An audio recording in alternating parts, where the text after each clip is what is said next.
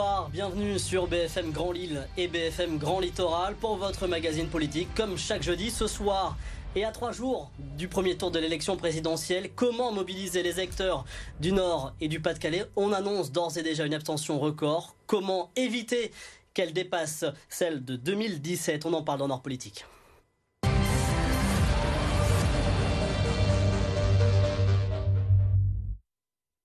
Et à mes côtés, pour en parler ce soir, Alexis Massard, bonsoir. Bonsoir. Vous êtes directeur de l'ESPOL, école de sciences politiques euh, à Lille, et euh, Fatia Touimi, vous êtes euh, directrice du comité de quartier, présidente de l'association Servir à Roubaix.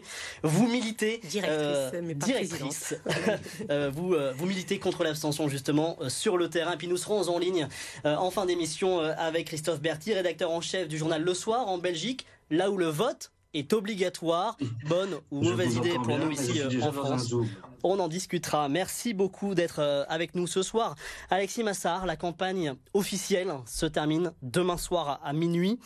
Est-ce que selon vous, cette euh, fin de campagne est de nature à susciter l'intérêt des électeurs? L'intérêt a grandi ces derniers jours, comme classiquement, puisqu'on approche de, l'échéance. Maintenant, il ne va pas y avoir de révolution d'ici demain soir, ça je peux vous le garantir. Et les, chiffres euh, qu'on annonce plus ou moins d'abstention aux alentours de 26-27%, euh, on les aura au rendez-vous dimanche euh, en fin de journée. Ce sera une abstention record, alors pas celle de 2002 qui était vraiment au-dessus, mais plus que 2017. Si ces scores se confirment, qu'est-ce qui se passe bah, Qu'est-ce qui se passe? On a déjà une configuration de campagne assez particulière, il faut bien l'admettre, euh, avec la crise ukrainienne qui est venue un peu chambouler euh, bah, l'agenda des différents euh, candidats et du candidat président sortant. alors forcément, le, focus mis traditionnellement sur les enjeux de la campagne, sur les, les, promesses, les engagements, les débats, etc., est quand même moyennement présente dans l'opinion publique. On est plutôt focalisé sur ce qui se passe à quelques centaines de kilomètres d'ici. Et voilà, ça, ça joue. Euh, Et pour autant, l'Ukraine intéresse les Français. On a vu qu'il y a eu des dons ici dans la région euh, assez incroyables. Les, gens se sont euh, mobilisés pour venir en aide à, l'Ukraine. Donc c'est des questions qui intéressent finalement. Ah oui, mais ça, il y a eu un élan de générosité euh, absolument fantastique dans notre région encore plus que dans certaines autres. Ça c'est évident. Donc il y a un intérêt pour la chose publique, il y a un intérêt pour la chose internationale. Et puis là, on parle de guerre, on parle de paix, on parle de, de, massacres à quelques centimes, centaines de kilomètres d'ici, sur le continent européen. Donc oui, ça intéresse. Par contre, l'enjeu de l'élection présidentielle, avec le sentiment depuis longtemps aussi que les jeux sont faits, et là il faut toujours se méfier, bah, ce n'est pas de nature à mobiliser. Mmh. C'est vraiment ça le problème. On, y reviendra justement. Euh, Fiatia Twimi, vous, vous le constatez, ce, ce, désintérêt sur le terrain, vous qui allez euh, à la rencontre des habitants, notamment à Roubaix? Oui, malheureusement, le désintérêt est présent. Hein. Euh, il est là depuis quelques années. Nous, ce qu'on essaye de faire, c'est plutôt de d'échanger avec les gens pour essayer de les convaincre pour aller voter. ce n'est pas chose facile je, je le conçois, mais on mhm. reste sur le terrain. Donc, euh, ce que je voudrais rebondir justement sur votre réaction par rapport à l'Ukraine, effectivement, hein, on voit même des Ukrainiens qui arrivent euh, dans le Nord-Pas-de-Calais. Euh, on le voit avec les associations caritatives, hein, notamment avec le Secours populaire. mais l'intérêt le, plus important et le, ce qui prime pour les, les habitants, c'est plutôt le pouvoir d'achat. Hein. Je pense que le pouvoir d'achat, il est très important pour les gens euh, que nous, nous suivons, y compris euh, les quartiers politiques de la ville. Hein. Qu'est-ce que je vais mettre euh, dans l'assiette de mon enfant demain Pourquoi la farine, elle a augmenté Pourquoi l'huile, l'essence Je pense que c'est vraiment le quotidien des gens qui, qui intéresse le plus. Après, effectivement, il y a cette question de l'Ukraine qui est sur la table hein, et qui... et qui qui est aussi sujet euh, de débat, euh, notamment lors de, différents ateliers qu'on propose. Hein. On fait des ateliers euh, café-échange, par exemple, quand on en parle. quand on parle de l'abstention, on parle du vote. Il y a l'Ukraine qui arrive, mais ce qui prend la première place, je peux vous le confirmer, c'est le pouvoir d'achat. C'est d'ailleurs ce qui ressort de l'ensemble des enquêtes d'opinion. La préoccupation principale des Français, c'est le pouvoir d'achat. Vous diriez que ce sont les thématiques de cette campagne qui n'ont pas, qui n'ont pas attirer les Français, les électeurs si on présume de l'abstention de dimanche? Alors simplement pour compléter sur l'Ukraine, en fait c'est la couverture médiatique de la campagne. Je, les JT commencent toujours par l'Ukraine. Donc c'est pour ça qu'il n'y a, pas un focus complet sur la campagne. Après sur les thèmes, oui effectivement ça je vous rejoins, le pouvoir d'achat est monté en flèche. On a vu évoluer les thèmes depuis, depuis quelques mois. La question climatique a été présente pendant, pendant un, bon moment. Et là tout d'un coup, voilà, on bascule sur la question du pouvoir d'achat. Et le problème simplement derrière, c'est que c'est l'inquiétude qui monte chez les électeurs, c'est pas forcément la confiance par rapport aux propositions qui sont faites par les différents acteurs politiques eux-mêmes pour répondre à cette question du pouvoir. C'est difficile, enfin même alors on, on peut considérer qu'on s'intéresse de par notre métier euh, à, à, la campagne présidentielle. C'est difficile pour chaque candidat d'identifier une mesure phare sur le pouvoir d'achat qui ferait quoi? Il y a, a peut-être un, un, problème aussi en termes de communication politique. Les politiques n'ont pas su nous parler avec des choses simples, avec des propositions très concrètes. Oui, ça clairement. Je, on, on, entend certaines propositions. Maintenant, je pense que personne, hormis ceux qui peut-être vous, moi, vous, vraiment euh, à analyser au quotidien, et faire une synthèse des propositions euh, des, des, différents candidats qui ont plutôt tendance par moi à se courir les uns après les autres en fonction de, de, de propositions que l'un fait, etc. Ce n'est pas simple, très clairement. Euh, et alors pour l'électeur lambda, le manque de simplicité est pas favorable à la mobilisation. Et, et les candidats aujourd'hui euh, n'ont pas réussi à donner une vision de ce qu'ils ont envie de faire en termes de société globale, qui intègre la question du pouvoir d'achat, qui intègre les, les questions d'intégration, qui intègre les questions de sécurité. La vision globale, elle est insuffisamment présente et c'est peu mobilisateur. On va euh, écouter justement quelques-uns de ces futurs peut-être abstentionnistes. On est allé à votre rencontre à Lille, Valentin De Villers. Même s'il y a beaucoup, beaucoup de représentants politiques qui se battent, eh ben j'ai vraiment pas l'impression d'être représenté dans mes, euh, dans mes valeurs politiques et dans mes, dans mes choix, dans mes opinions. Et euh, du coup, pour le premier tour, euh, j'ai vraiment beaucoup de réticence à aller voter. Si, si on veut pas voter pour les extrêmes, euh, pas trop convaincu par le, ce qu'a fait le président actuel, euh, le, le, choix devient vraiment compliqué et c'est vrai qu'on a envie de se dire euh, finalement à quoi ça sert tout ça. Quoi. Comme en soi, les promesses qui sont dites avant d'être élues ne sont jamais réalisées, j'ai jamais eu envie d'aller voter en fait. Alors l'offre politique, c'est un argument qu'on qu peut entendre et pourtant 12 candidats, c'est plus qu'en 2017. Oui, effectivement. Euh, on, a une offre assez large. Sauf qu'on on est dans un système politique qui, depuis 5 ans, a quand même explosé et, la reconstruction n'est toujours pas terminée. J'allais vous poser la question justement. Est-ce que le, paysage politique qui a évolué depuis 2017, on n'a plus euh, un parti de la droite, un parti de la gauche, le parti socialiste fort et puis euh, voilà des, dire des satellites autour. Euh, tout a, tout a été changé. Pour autant, ça n'a pas provoqué de sursaut de, de sursaut de représentativité du côté des électeurs. Ça vous paraît logique? Ça vous étonne? Bah, je crois que les, électeurs eux-mêmes, les électeurs traditionnels de droite et de gauche, bah, qui ont vu leur parti habituel disparaître, euh, euh, n'ont pas encore totalement reconstruit en fait leur engagement politique. En fait, il y a une forme de, alors le terme, il faut bien l'analyser, d'extrême centrisme qui a été développé euh, autour du président de la République en s'appuyant sur des responsables de gauche et de droite. Et les extrêmes ont monté, continué à monter de leur côté. L'extrême droite, on a même deux acteurs d'extrême droite aujourd'hui. Euh, ce qui fait que si on additionnait potentiellement les scores, on, on serait quand même euh, sur un score assez inquiétant par uh -huh. rapport à, à l'extrême droite. Et les forces traditionnelles, dites les forces de gouvernement, en fait, sont en, en train de disparaître. Je, avoir une candidate socialiste annoncée à 2%, une candidate euh, LR annoncée en dessous de 10%, c'est quelque chose qui n'était absolument pas imaginable il y a 5 ans. Et, et la, le politique, ça se construit sur du temps long. Les électeurs sont encore chamboulés finalement bah, par, par ce, les, ce les électeurs traditionnels, oui. Et, et ben, parce qu'existe toujours je, la, question de la compréhension du positionnement réel du président de la République et de son mouvement. Et quand on a voté à gauche ou à droite pendant euh, 15, 20 ou 25 ans, euh, et qu'on veut pas forcément basculer sur les extrêmes. Des questions se posent. Alors, dans les, euh, dans les derniers euh, sondages, notamment et là pour BFM TV euh, du, du, 5 avril, on voit que ce sont les jeunes qui sont parmi les, les plus abstentionnistes. 53% euh, seulement sont sûrs d'aller voter, ce qui est quand même assez peu. Et ceux qui envisagent sérieusement d'aller voter, qui étaient sûrs d'y aller, est en baisse de 2 points en 4 jours. qui sont aujourd'hui ces abstentionnistes, ceux qui n'iront pas voter dimanche? Bah Là, c'est relativement classique. En fait, si vous voulez, la participation électorale, elle répond au sentiment que le, citoyen a de son niveau d'intégration dans la société.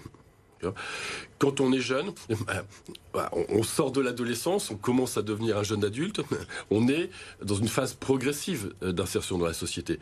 Le temps aussi de trouver, euh, trouver un job, de construire une famille. Enfin, voilà, tous ces éléments qui font que euh, on arrive à, un schéma à peu près classique aux alentours de 32-35 ans, ben, il y, a, toute une période de construction. Donc c'est historique. les jeunes ont toujours été plus abstentionnistes que la majorité de, la population. Donc c'est effectivement avant tout chez eux qu'on va trouver les abstentionnistes de dimanche prochain. C'est très clair. Et là encore, les partis n'ont pas réussi à parler aux jeunes, ne parlent pas jeunes.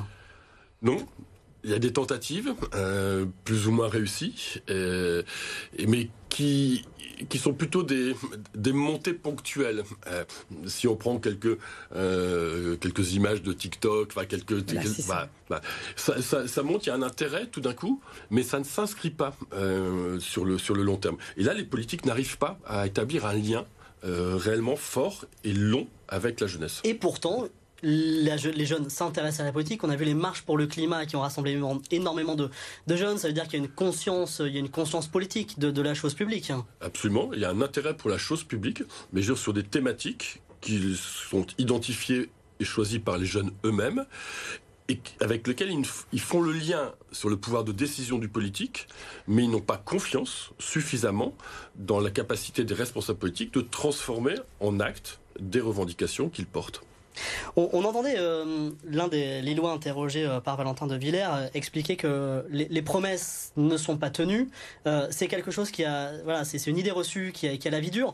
Il y a, nos confrères du Monde qui ont fin de quinquennat, établit un bilan euh, du, du, quinquennat d'Emmanuel Macron. 400 promesses annoncées en 2017. Selon le journal Le Monde, 43% ont été tenues, 18% en partie tenues. C'est-à-dire que si on fait en partie ou tout au parti tenu, c'est 61%. Qu'on aime ou qu'on n'aime pas, euh, il y a eu finalement davantage de promesses tenues que de, de, de promesses pas tenues. Ça veut dire qu'il y a aussi, dans, dans les mœurs, dans l'esprit français, quelque chose qui ne fait pas confiance, quoi qu'on en dise. Vous n'allez pas nous dire que nous sommes des Gaulois réfractaires, j'imagine. Non, je ne me permettrai pas. non mais, si vous voulez, une fois que la réforme est passée, que la promesse est tenue, bah, c'est vite oublié et on focalise sur ce qui n'a pas été fait. Et, c'est d'ailleurs une des raisons pour laquelle le président de la République a refusé les débats, euh, les débats à 12. Bah, inévitablement, les 11 candidats euh, bah, qui, tentent leur chance euh, eh bien, dans, ce scrutin bah, vont focaliser sur ce qui n'a pas été tenu. Mmh. et, c'est ça qui, reste marqué dans les esprits. après, derrière, il y a aussi peut-être une, problématique d'une bonne capacité de présenter et de défendre un bilan. Mmh. Et puis il y a la personnalité qui joue, euh, qui joue beaucoup. Qu'est-ce que vous dites sur le terrain aujourd'hui euh, de cette élection présidentielle euh, On entendait ce dire je ne suis pas représenté. C'est ce que vous entendez beaucoup, vous? Tout à fait, oui, oui, oui. Donc nous, souvent, on nous dit que de toute façon, j'ai voté à droite, ça n'a pas fonctionné. J'ai voté à gauche, ça n'a pas fonctionné. Ils n'ont pas tenu la promesse qu'ils ont mise dans le programme. Et euh, maintenant, j'ai plus envie d'aller voter. Et donc, en fait, on le voit régulièrement, euh, on l'entend régulièrement à ce genre de, discours, parce que les gens ils n'ont plus confiance en les politiques. Et c'est ça que je disais tout à l'heure.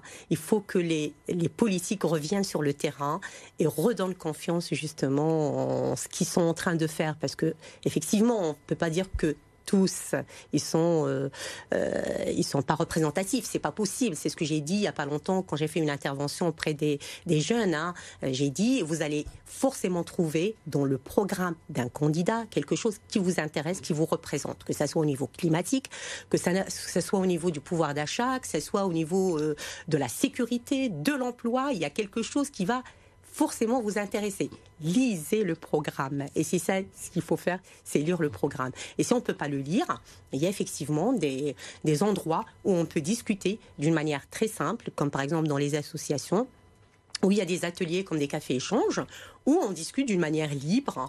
Euh, on n'est pas politique, euh, donc on, discute d'une manière euh, très simple, avec un discours de Monsieur et Madame tout le monde, pour dire que voilà, c'est qu'est-ce que ça veut dire ce point-là, qu'est-ce que ça veut dire ce point-là. Et effectivement, les jeunes, ils doivent discuter beaucoup avec les parents justement à table. On, y reviendra justement sur l'une de vos manger, actions. Manger politique. Vous êtes directrice de l'association Servir concrètement. Qu'est-ce que vous, qu'est-ce que vous faites? Vous allez à la rencontre des habitants de Roubaix Alors, l'association Servir, elle ne s'arrête pas à, à ce diagnostic en marchant. Hein. Il y a beaucoup de choses. Hein. C'est pas le.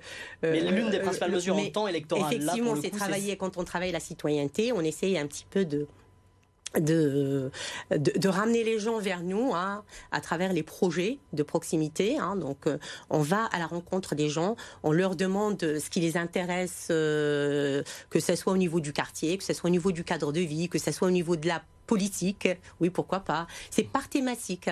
Et donc, euh, effectivement, pendant la période de vote, la thématique phare, c'est effectivement l'abstention. Et donc, on, la question qu'on pose est la première question basique. Hein. Est-ce que vous, enfin, vous êtes inscrit euh, sur des listes électorales? Vous savez qu'il y a des gens qui ne savent pas qu'il faut être inscrit pour aller voter. J'ai euh, la nationalité française, je peux aller voter. Or, il faut s'inscrire. Et pour s'inscrire, il y avait une date limite. Donc on a été sur le terrain justement pour travailler euh, et sensibiliser aux inscriptions sur les listes électorales à la date d'aujourd'hui, hein. bien sûr, hein. et à la date d'aujourd'hui, on sensibilise au vote. Et là, on, rappelle bien sûr euh, les dates euh, du 10 avril, du 24 avril, hein, pour que les gens euh, se mobilisent et puis surtout qu'ils aillent voter. Alors, vous avez un peu de recul dans votre association. Vous, vous, travaillez sur le terrain depuis plusieurs années. Il y a donc plusieurs élections. Est-ce que celle-ci a, selon vous, un écho un peu particulier dans le ressenti des gens? Un peu particulier parce qu'il y a eu beaucoup d'événements peut-être qui se sont passés. Hein. Il y a bien sûr l'Ukraine, mais il y a aussi la Covid, hein. donc il y a la santé. Euh, on a des gens qui sont tombés malades, mais on a aussi des gens qui ont perdu des, des membres de la famille. Et ça, bien sûr, ça, ça affecte. Hein. Il y a d'autres préoccupations. Et je reviens toujours à cette question aussi de pouvoir d'achat. Donc, il y a le pouvoir d'achat qui est sur la table hein, et donc euh, qui, euh, qui intéresse beaucoup plus les, les gens. Donc, euh, et c'est pour ça que nous, lors des, des cafés échanges, on essaie de discuter justement et, et de ressortir qu'est-ce que les, les, les, candidats peuvent apporter euh, concernant cette question de pouvoir d'achat. Euh, augmentation du SMIG, les retraites aussi qui revient sur la table, la retraite à, 60 ans ou pas. Voilà, donc il y a des points qu'on essaie de discuter, mais d'une manière euh, très basique, très simple. Vous, vous disiez, faut manger, faut manger politique, il faut en parler à table. L'une de vos missions, c'est d'aller à la rencontre des lycéens pour leur parler politique. Pourquoi? Alors tout simplement parce que je l'ai vécu chez moi. Donc j'ai deux jeunes étudiantes euh, avec qui j'ai toujours discuté depuis le plus jeune âge de la politique. Hein. Il n'y a pas de tabou, hein, que mhm. ce soit la politique, que ce soit leur religion, il faut les mettre à table. Et donc je discute beaucoup avec mes enfants et je me suis dit pourquoi ne pas s'intéresser aux, lycéens qui sont des futurs électeurs aussi, hein, demain. Moi, j'ai, je travaille avec des, des, jeunes de entre 16 et 17 ans. Donc, ils vont pouvoir aller voter aux prochaines élections municipales et euh, ils vont pouvoir aussi euh, discuter de, de l'abstention, mais aussi du vote et des candidats euh, avec les parents. Ce qui est bien, c'est Qu'est-ce que... qu'ils vous disent ces lycéens de, de, de 16 ans qui ne peuvent pas encore voter? Ils sont intéressés Ils sont intéressés, mais ils se retrouvent pas vraiment dans les, les là candidats. Encore, voilà, c'est pas. Enfin, là, il y a pas longtemps, j'ai entendu, il est pas le. On n'a aucun candidat qui est à l'image de Roubaix, par exemple. Vous voyez, hein, mhm. issu de la diversité, par exemple. Ce qui est vrai. Euh, euh, ce qui est vrai. Vous voyez, c'est une réalité du terrain. Nous, on est sur Roubaix, on, on arrive à la cinquième, sixième génération de Français, et euh, effectivement, ils ont envie d'être représentés hein, en politique comme euh, dans euh, le secteur associatif également, comme euh, les médecins, comme les, enseignants, comme un peu partout, hein, où on trouve des personnes issues de la diversité. Donc il y a ce discours-là, mais il y a aussi ce discours de dire, ben oui, mais attendez, les politiques de toute façon, ils sont là uniquement quand ils ont besoin de nous. Et donc, on a l'impression que les politiques sont là pour avoir un poste, avoir un, un salaire et ne pas s'intéresser à monsieur et madame tout le monde. Donc, du, coup, je leur dis, euh, bah, essayez d'aller voir le programme, de fouiller dans le programme, et vous pouvez aller sur le site et envoyer des questions. Et euh, vous aurez peut-être des réponses. J'espère que c'est le cas, mais bon. Dans cette campagne présidentielle, il, y a plusieurs candidats qui ont avancé l'idée d'un droit de vote euh, à, 16 ans. C'est le cas de, Jean-Luc Mélenchon, de Yannick Jadot ou d'Anne Hidalgo. Dans le camp Macron, c'est plutôt euh, sur les réserves, même si c'est pas un nom catégorique. et à droite, c'est plutôt non. Est-ce que ce, programme, voilà, ce droit de vote à, 16 ans peut avoir un effet, peut intéresser les jeunes, éviter l'abstention des, plus jeunes? On, on, en parlait tout à l'heure, selon vous moi, je pense que le vote à 16 ans, il est important, mais il ne faut pas qu'il soit obligatoire. Mhm. Il faut qu'il y ait un choix. Et donc, euh, travailler aussi l'abstention comme on le fait avec euh, le lycée Van der Merch, par exemple. Il y a deux enseignants qui ont travaillé en amont euh, l'abstention, le vote. Il faut quand même qu'ils soient au courant de ce que c'est que le vote et ce que c'est un programme, les préparer à l'avance. Mais les lancer comme ça pour aller voter, je ne suis pas d'accord. Je ne pense pas que ce soit forcément la mesure euh, qui va révolutionner la participation électorale des jeunes. Euh, je ne vois pas pourquoi, fondamentalement, les jeunes de 16 à 18 auraient un comportement différent de ceux de 18 à 20. Mmh. Euh, par contre, je pense que c'est globalement qu'il faut qu'il y ait une vraie réflexion pour changer aussi les, méthodes, y compris les méthodes de vote, les méthodes de communication politique, comment on s'adresse aux jeunes, comment on fait passer les informations. Enfin, je crois c'est un chantier, un chantier global qui va de pair aussi, semble-t-il, avec une vraie réflexion sur l'organisation institutionnelle des pouvoirs publics. Parce euh, parce qu'un des problèmes aussi pour les citoyens, c'est de s'y retrouver euh, entre la mairie, le département, la région, euh, le millefeuille administratif électoral, hein. l'Europe. On est dans un espace mondialisé où, voilà, même l'État ne peut pas prendre des décisions sur un certain nombre de questions. Donc, voilà, il, faut qu'il y ait une, réflexion plus globale de, de, clarification, de lisibilité, de méthodes nouvelles. Et peut-être que là, on pourra y intégrer la question du, du vote à 16 ans mais la sortir là comme ça, je ne suis pas convaincu de son effet. Ça, se construit. On, va prendre la direction de la Belgique parce que parmi les, idées possibles, euh, il y a le, vote obligatoire. Euh, on est en ligne avec euh, Christophe Berti. Merci beaucoup, merci de votre patience. Vous êtes rédacteur en chef du Soir, c'est un journal en, Belgique. Quand on dit vote obligatoire, chez vous d'abord, qu'est-ce que c'est? Bah, D'abord, c'est une loi du 19e siècle qui, à ce moment-là, protégeait sans doute les plus faibles, euh, les ouvriers, les gens moins éduqués, euh, qui leur permettait d'aller voter pour, par exemple, empêcher les patrons de ne pas leur donner de congé ce jour-là. Donc c'était à ce moment-là plutôt vu comme une protection. Et puis c'est devenu, c'est resté dans l'histoire, c'est remis en cause un petit peu. Mais donc aujourd'hui, le vote est toujours obligatoire en Belgique. Euh, en, Belgique, on imagine qu'après 130 ans, c'est plutôt entré dans les mœurs. Mais est-ce qu'il y a une remise en cause quelconque de cette obligation? Oui, il y a une remise en cause. Donc, euh, du côté néerlandophone, alors c'est compliqué la Belgique, comme vous le savez. Donc, euh, au niveau néerlandophone, la partie flamande du pays a décidé pour les élections municipales, on dit communales en Belgique, de retirer cet aspect obligatoire du vote et donc, euh, à partir des prochaines élections municipales, le vote ne sera plus obligatoire euh, en Flandre. C'est toujours le en Wallonie et à Bruxelles. Si on ne, vote pas, qu'est-ce qu'on risque Excusez-moi, je vous ai pas? entendu.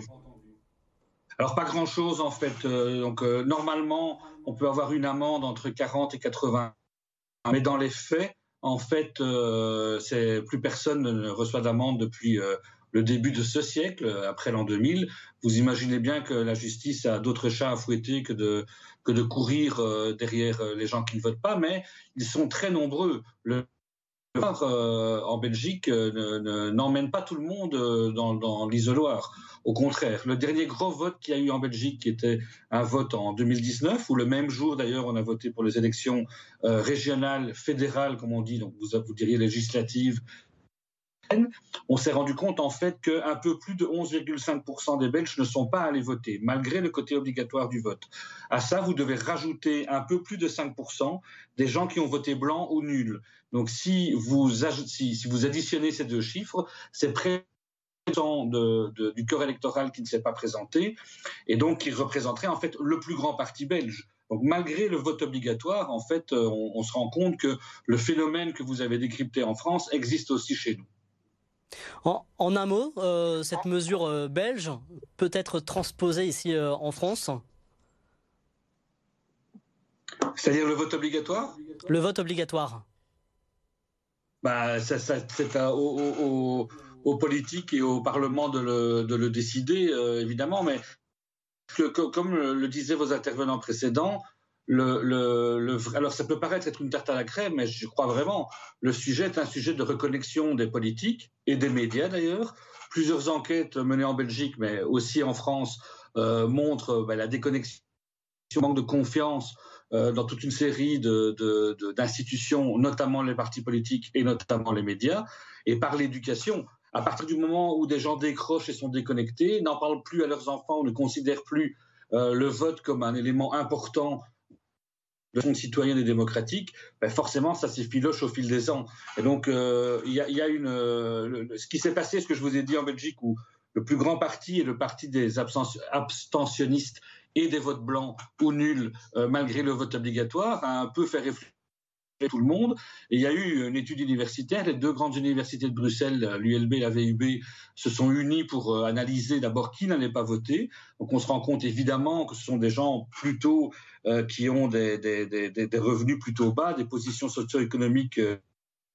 un, un, niveau d'éducation. Et puis aussi, on se rend compte que c'est un phénomène qui touche principalement les villes. Donc c'est en, Belgique, c'est Bruxelles, Anvers, Liège, Charleroi, qui sont euh, les, endroits les plus touchés euh, par l'abstention.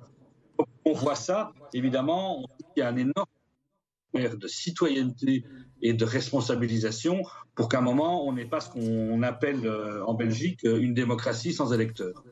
Merci beaucoup Christophe Berti d'avoir été euh, en direct avec nous euh, depuis euh, Bruxelles. Merci Alexis Massard d'être venu. Merci Fatia Twimi d'avoir accepté notre invitation. Les élections à venir, la présidentielle, les législatives, c'est évidemment à suivre sur BFM Grand Lille et BFM Grand Littoral. Ne manquez pas notre soirée électorale sur BFM Grand Lille, BFM Grand, Grand Littoral, dimanche soir avec Marie Dufour. On se retrouve jeudi prochain pour Nord Politique. Bonne soirée.